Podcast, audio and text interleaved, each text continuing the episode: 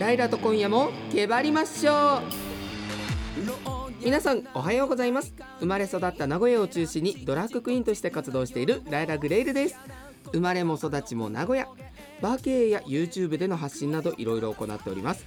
そしてアシスタントはこちら。こんばんは。CBC アナウンサー須垣原祐介です。はいよろしくお願いします。よろしくお願いしまちょっと聞いて、はいおっぱい詰めすぎてちょっと苦しい。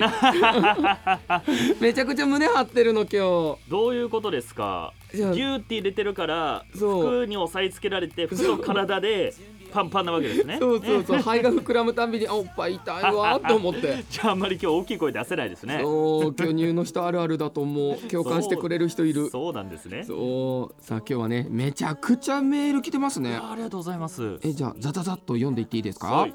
えー岡崎市のスギちゃんからです。えー、榊原アナライラさんこんばんは、うん。毎回楽しく拝聴しております。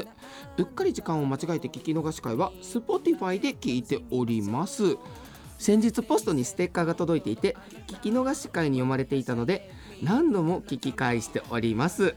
あそれでニヤニヤしてるんですね。ありがとうございます、確かに Spotify ってめちゃくちゃいいですよね。えええ音楽はカットされてるんですけど、えはい。やっぱトークのところはフルで何回も聞けるので。で過去の放送も聞けるわけですもんね。そう。で全国どこにいてもうん。無料で聞けちゃうのでええ。ぜひこれは皆さん Spotify で第1回目から聞き直してみてくださはい。い、直近の放送はねラジコで聞くことができますので、はい。はい、ラジコで聞けなくなったそれより前のものは Spotify などそれからねポッドキャストでも聞くことができるんですそうですね。この Apple Podcast、Google Podcast などなど、おーはい、聞くことができます。いやぜひ皆さんがっつり聞いてみてください、さあその他こちらですね。いつもありがとうございます。春日井市のやだ姉さんからです、えー、ライラさんアナごきげんようあたしです。えああ穴ってどういうことですか？ん。もう榊原もついてない。穴です。せめて名前は呼んでくださいね、ええ。あの、はいカタカナの穴じゃなくて漢字の穴はもうね分かりました、はい。名前ぐらい呼びましょう。はいそんなこんなで、えー秋っぽくなってきましたね。うん。どんどん夜が長くなる今日のこの頃どのようにお過ごしですか？私は暇を持て余した挙句パン作りと楽器のカリンバに手を出しましたパンはまだまだ簡単なのしか作れませんが天然酵母から作ってみたりして試行錯誤しながら楽しんでいます。楽器はもともといろいろやっていたおかげでとっつきやすくオルゴールみたいな音色に癒されつつ頑張って練習しています。お二人はこの秋の夜長にやりたいことありますか？えー、もうね秋分の日を過ぎまして、はい。もうだんだん夜が夜の方夜の時間が長くなっていくわけですね。そうですね。やりたいことを人肌恋しいから抱きたい誰か。それ年中じゃないですか。いやーそうだそうだ。確かにそうだ え秋の夜長やりたいことなんですかね毎年ね読書の秋や本読みたいなと思って家に本はたくさんあるんですけどね、うんうん読んでない本が全然読めないですね。ね榊原アナってさええ夏も海行きたいでも海嫌いとかさ秋も本読まないとか本読むのは好きなんですよ。なかなかねまとまった時間を取ってというのが難しいですね。本当にインドアですよね 仕方ないプロフィールに書くぐらいなインドアなんですもんね、ええインドアですよ。ええ秋の夜長でおすすめしたいこと私はそうです秋だとボジョレ・ヌーボー解禁があったりとおーはいかやっぱお酒も新しいものが出たり美味しくなる時期だなと思うのではい。そういったのを飲みに来たらいいと思う。そうバーピースも秋のピックアップ商品っていうのもやってたりするのでえぜひ酒の秋にしてほしいえいいですね。はいあと夜が涼しいんでね夜お散歩するのもね楽しいですね。そうですね、ええあれストレス溜まったら解消法夜のお散歩でしたよねよくご存知ですいね。やー私もう榊原アナのこと大好きですもん プロフィールページのね Q&A のところにそう書いてあります。そうそうそう夜散歩するのいいですよねう。ん私も散歩大好きうん。なんか瞑想とかしやすいんですよ。そのじーっと座って瞑想が苦手なんですけどこう歩きながらの瞑想が大好きで。ぼーっとね何も考えずに歩くっていうのは。そうそうなんか結構長い距離歩けますね。昔あの森山に住んでたのでえ栄から森山までえ歩いて通ってたりとかしま相した。当時間かかりません？それで1時間半から40分ぐらい。でうもそのぐらいの時間だとちょうどなんか考え事するにもいい時間なんですよね。確かに歩いている時間って何か他のことをしやすいですよね。そうなんラジオ聞くのもできますし何か考え事もできますし、そう振り付け考えたりとかできるし、まあ歩きながらだとブツブツ何か喋ってても大丈夫ですしね。そうなんか電車の中だとできないじゃないですか。そうそうそう。意外となんかええ。通勤時間とかって苦痛なんですよ、ええなんでもう職場からはなるべく近くに住もうって今してるるんで、ええ。30秒ぐらいで住んでるんですけど。通勤に入りませんね。そうなんですよ。もう起きたらすぐ横ぐらいのところに住みたい派。ええええええ。そう榊原に違うって言っても。そうです僕はちょっと距離あった方がいいですね。職場から。切り替えができる。そうですね。でその移動時間もまあ何か使えるような気がしますね、うんうんうんうん。あなるほどねでもその歩きながらやっててよかったのがちょうど川があったんですよ。はい。そこでいい振りが思い浮かんだら一回踊って帰れる。お橋の上で。あはあの川の横。あ川あなるほど河川敷でね。あそうそうそうそうそう、え橋の下で踊ってましへたそうあの振り付けとかも自分で考えるので。うん。もう今でもやってますねそういうのは。まあよく考えると秋じゃなくてもできる。あでも違うか。秋は陽気がいいからできるのか。あそうそう。夏は暑いし冬は寒いから。そうそうそう。秋のお散歩をじゃあみんなで推進していきましょう。はい。はい。他にはこのようなメールが来ております、えー西尾市のももピーチさんからです。はじめましてですね。夏休みをもらって大阪に行ってきました本場の吉本新喜劇を見てとっても感動しました。お決まりの展開なのになんであんなに面白いんでしょう。ライラさんもきっとステージでの盛り上げ技を持っているんでしょうね。いつか見に行きたいですとのことです。いやー吉本は私も大好きですよ。わかります。何度か見に行ったこともありますし。リアルであります、ええ。私あの土曜日のお昼。そうですね。の大定番でした、もうお決まりですよね。そう、ええ。なんか安定じゃないですか。そうもうここにも書いてありますけどそういつもねお決まりの展開なんですけど面白いんですよね。そうなんですよね、まあ大体ねボケがあっていろいろドタバタあって最後はちょっと忍者でね終わるというのが。そもう涙涙で終わるかと思いきや最後の一言で。うやっぱりずっこけるっていうね。えほっこりしますよえね。そうですね。でもステージの盛り上げ方持っているって言われたらまあ持ってますよ。なんでしょうね。自分のショーの作り方ってこうただ踊るっていうよりはサプライズを届けたいっていうのがあって。お客さんにサプライズを。そうですそうです。はい。わーってなる瞬間を作るようにしてます。でもその技は教えません。言葉で言っても伝わらないので。企業秘密ですしね。はい、ええこれはですね11月の13日日曜日に、えー開催するケバケバにて、えー公開しますのでぜひ見に来てください。告知も忘れない。はい。さあ続いていきましょう。すごい本当メールありがとうございます皆さん愛知県岩倉市のココアさんからです。先日自分へのご褒美として初めて高級ブランドのバッグを買いました。おお。20万円です。うおすごい。すごい。すごい。だけどもったいなくて全然使っていません、ねわかります。僕あのバッグはあまり買わないけど服とか、うんうん。ちょっと新しい服買うとあ今日雨だから着るのやめようとか。えー。そういうことばっかり考えちゃいますね。えー、かわいい。あ でも買ったらもうその場で着替えて帰るああ変わったら使わなきゃ意味ないのにね。そうそうそうなのにあーもったいないとかこの気持ちわかりますね。だから欲しいって思ったその瞬間が一番ピークでうん。もう脱いで洗濯したらもう新しいものじゃないっていう判断になっちゃうんですよ。新品じゃないで一回来たらそうそうそうそうう。わアイロンがけめんどくさーとか思っちゃって愛着一気になくなっちゃいますね。おー。えー、お二人自分へのご褒美するとしたら何しますか？うんあれ食事かな。ですね。僕も会社帰りにお寿司を食べて帰る。あーいいですね、えちょっといいお寿司です。いい回転寿司？あー、はい、はいはいはいはい。ですね。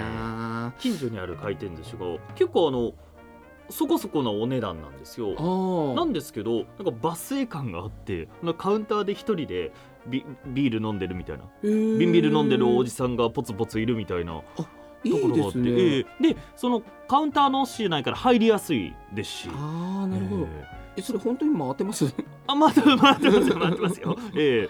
えええだからそういうささやかなご褒美はうん時々しますね、そうですね、ええ。でも自分もお寿司結構自分のために食べるかもおおえ何が好きですかネタホタテ選ばない。おお選ばないですか？選ばないわ。へー。あじゃじゃ穴子。おお穴だから。うん。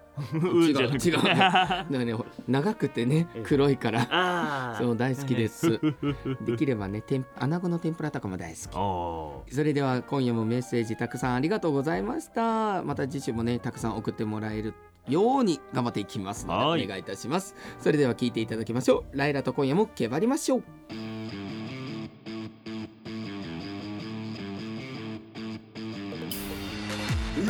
や男女大歓迎。でらちんちこちんな夜をやなことはあのんでほげんほげていくわよかなわりライラララライライライライライライ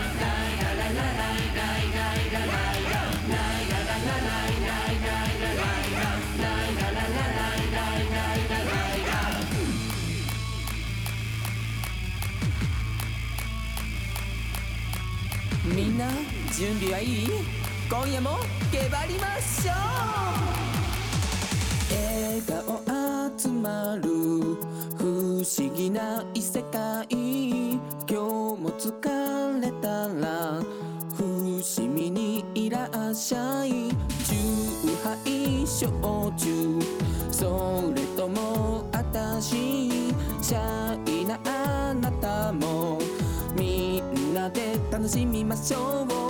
見慣れてみせ本当のあなた。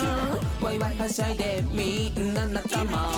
あなたいないと寂しいくな。い奏でましょう。愛の乾杯 Day by day 水 everyday yeah yeah yeah 魔法のシャンパン抜いちゃおうかな。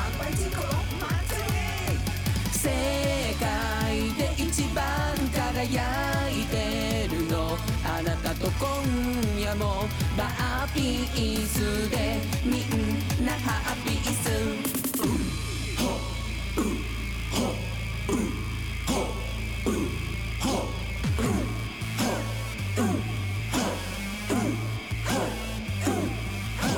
なぜかすべてが絡まってしまう。ただ過ぎる日々が重くのしかかる誰だってあるわ。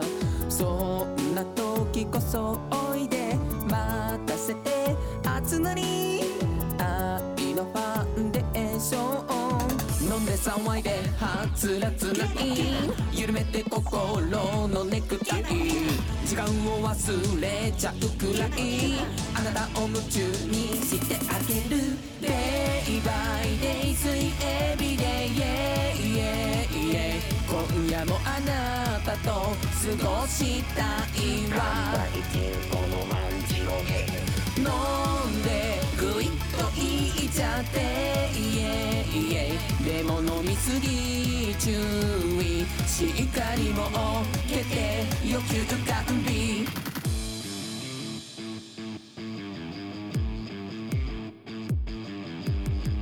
一見さんでも誰でも開けてよ新しい扉バーピースじゃんけんいくわよ最初はピース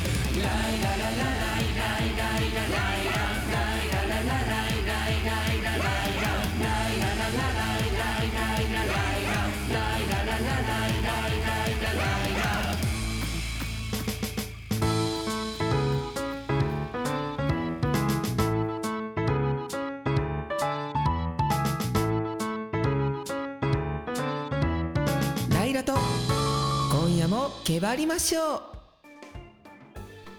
改めまして名古屋生まれ名古屋育ちのドラッグクイーンライラグレールです。そして名古屋生まれ名古屋育ち CBC アナウンサー須垣原祐介です。今日はなんとゲストが来ております。はい。ライラカンパニーの一員でありますラッキーリーさんです。はいどうも皆さんはじめまして。立ってよし寝てよし。ラーメン大好きラッキーリーです。よろしくお願いしお願いますします。いやーやっとうちの子出てくれました。はい。はい。では紹介させていただきます、はい。えー私が営むライラカンパニーはですねドラッグクイーンの総合商社うん。ということで、ドラッグクイーンが何人か所属しているんですね。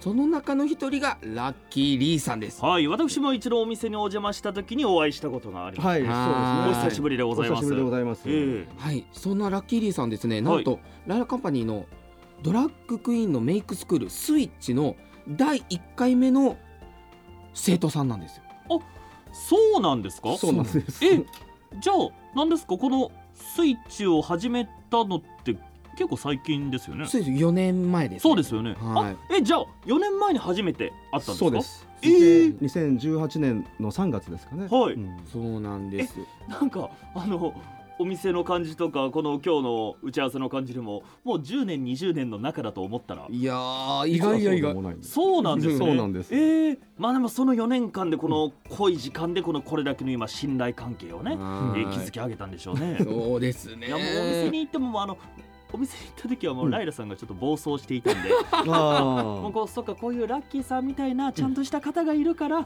このお店は成り立っているんだと思った次第ですよ。そうまともな話ができる唯一のスタッフ。そうですね。はい。でそんな今あのバーピースにもいらっしゃるラッキーさんがはい。今日はどうしてゲストにいらっしゃったんでしょう？はい。なんとですね9月の末日30日をもってラッキーリーさんがバーピースからどこかに行ってしまうんですあどこかに行ってしまうんですか。そうなんですあさようならですね。というわけではい行ってらっしゃい会というほう。さようならではないんですよ行ってらっしゃいっていうええという会が近々行われる。そうなんです、はい。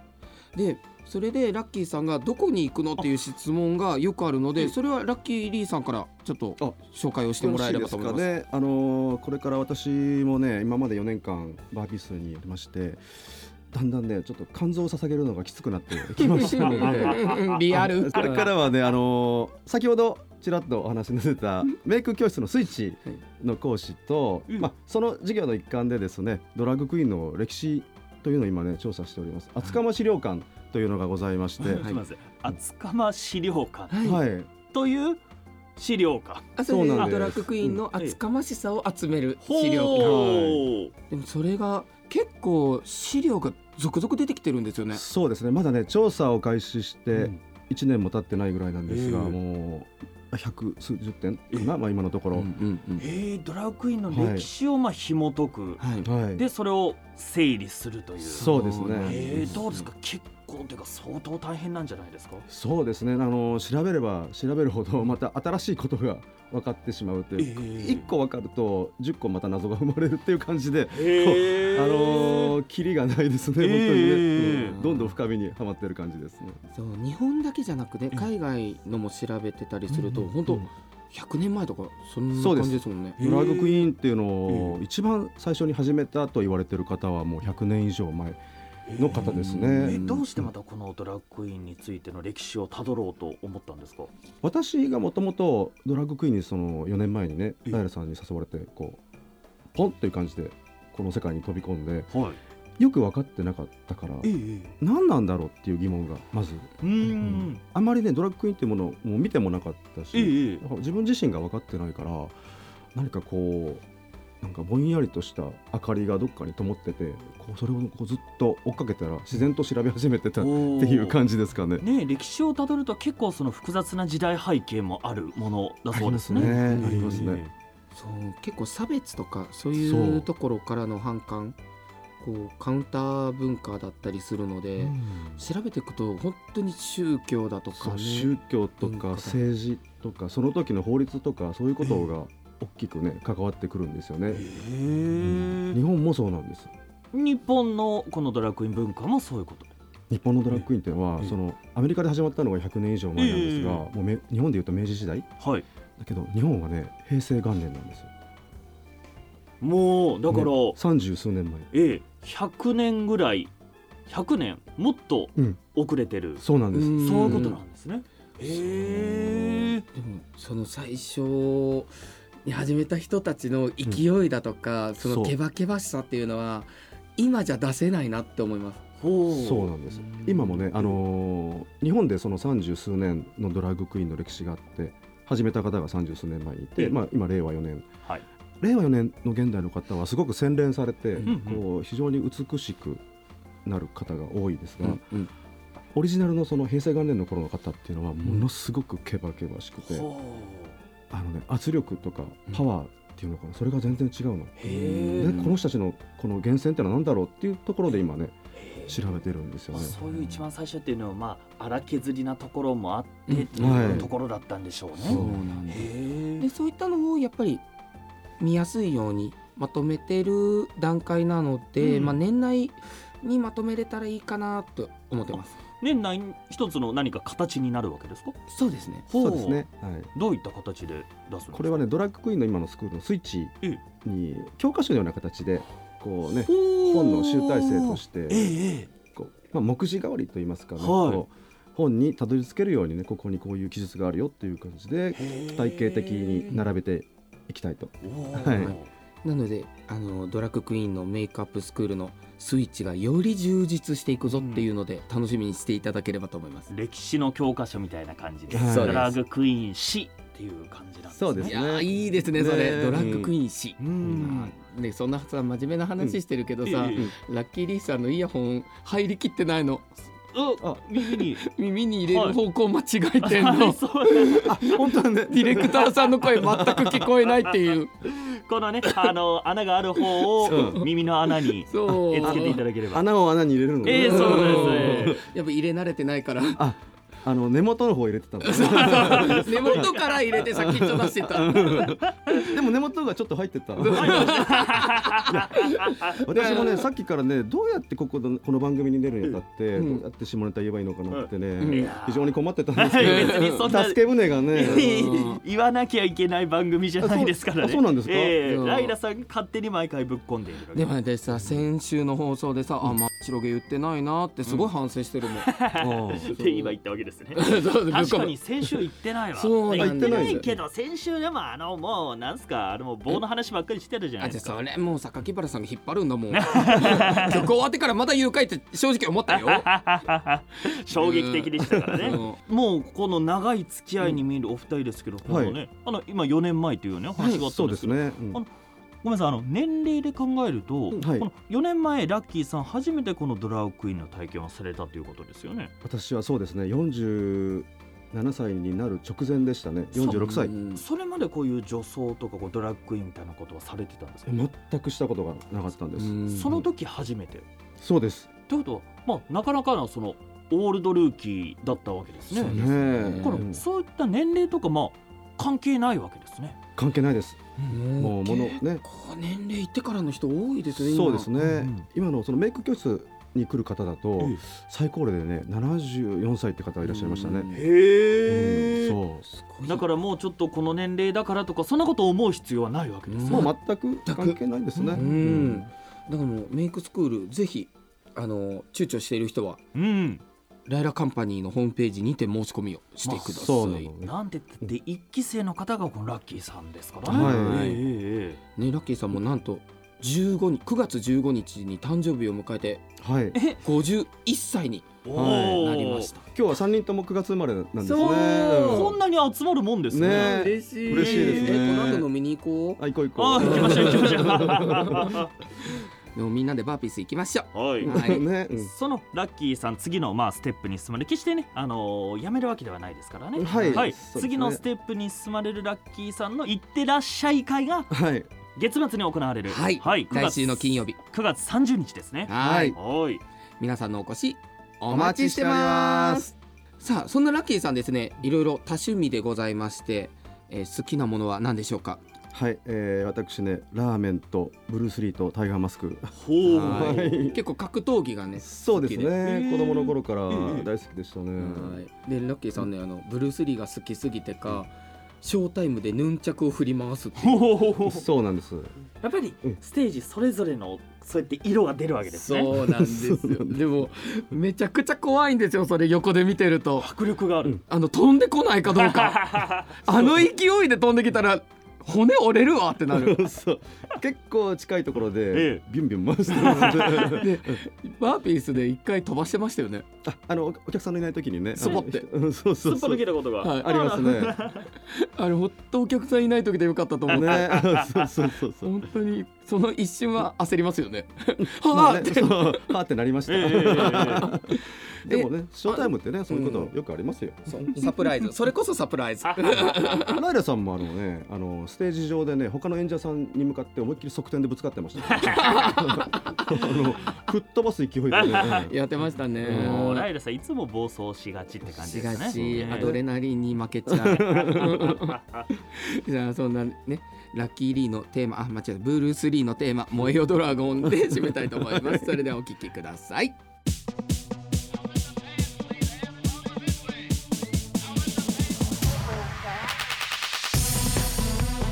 ライラと今夜も今夜もけばりましょ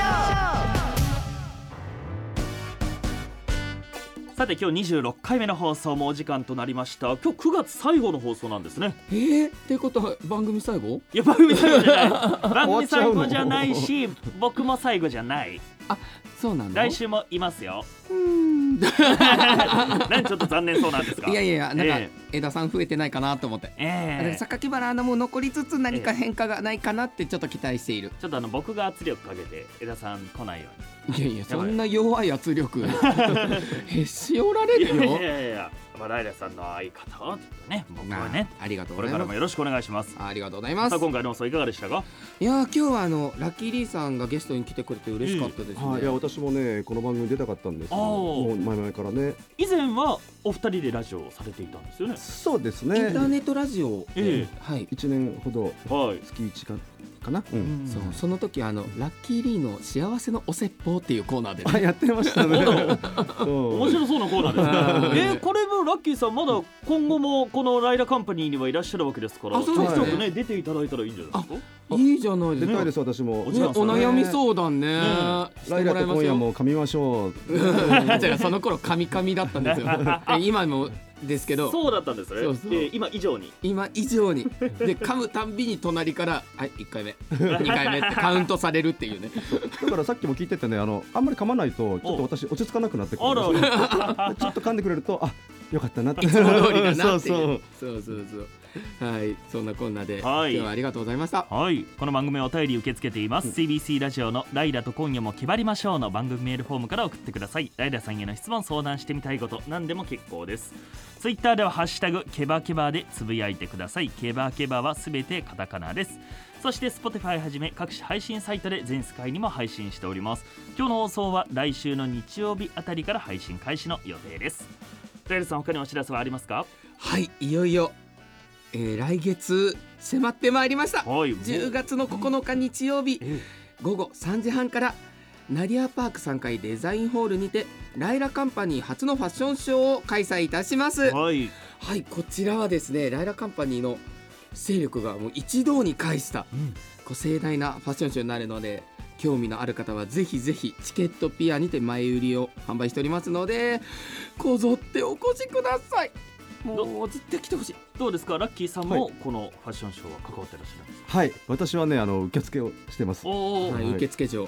はい。受付受付は受付嬢51歳。はい。ラッキーさん生で見たい人はねぜひ来てください。そうね、いはい。ライラカンパニー一丸となって今これ準備の真っ最中という感じですか？そうです。そうですね。もうこうこれがライラカンパニーだっていう感じになると思います、おお、でもやっぱね準備すごい大変だわ。初めてのことやるって大変、え。はい。それでは皆さんのお越しお待ちしております。ではまた来週この時間にお会いしましょう。せーの。ごきげんよう